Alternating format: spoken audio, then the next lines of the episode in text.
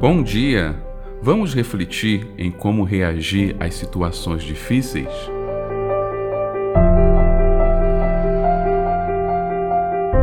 Segunda Reis, capítulo 5, do verso 5 ao verso 7. Então disse o rei da Síria: Vai, anda, enviarei uma carta ao rei de Israel.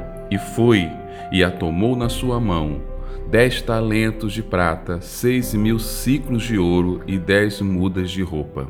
E levou a carta ao rei de Israel, dizendo: Logo, em chegando a ti esta carta, saibas que eu te enviei Naamã, meu servo, para que o cures da sua lepra.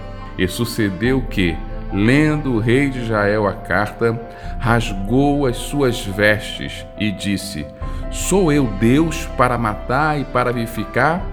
Para que este envie a mim um homem para que eu cure da sua lepra?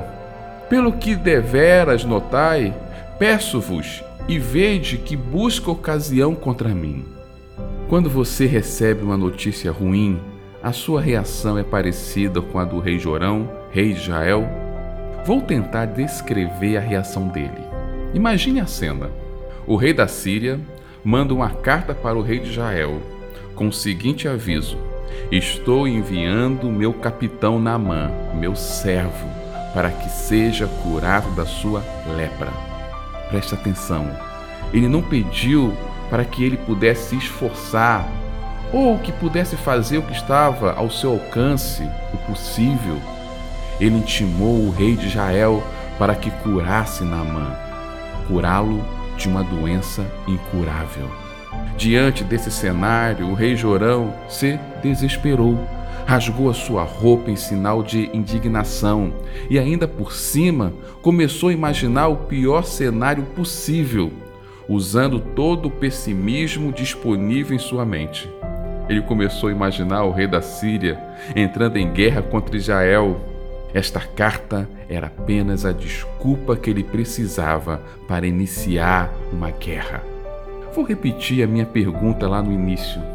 Quando você é surpreendido com uma notícia ruim, você fica descontrolado, começa a imaginar o pior quadro possível, não sabe o que fazer, fica sem chão, como ficou o rei Jorão? Não se preocupe não vou desafiá-lo a viver em um nível de santidade capaz de sempre reagir de forma calma, tranquila e sensata diante de toda situação difícil que aparece. Somos humanos. Dificilmente temos condições emocionais para controlar a nossa primeira reação. Na verdade, não é a primeira reação emocional que importa. O que importa é a primeira atitude.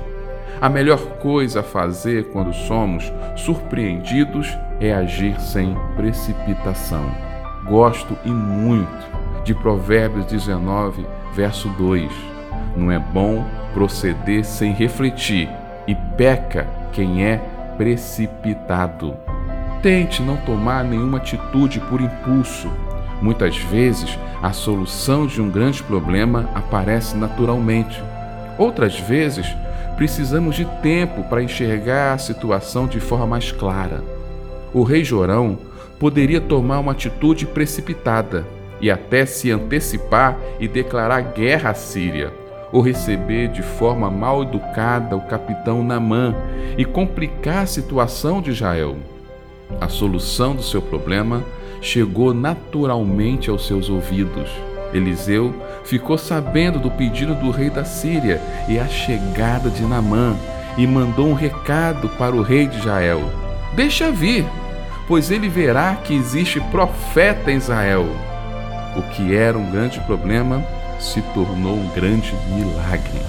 Lembre-se, você, na maioria das vezes, não tem como controlar a sua primeira reação, mas precisa, em Deus, aprender a controlar a sua primeira atitude. Esta é mais uma reflexão para a vida, pois a fé vem pelo ouvir, mas a transformação pelo agir. Deus te abençoe.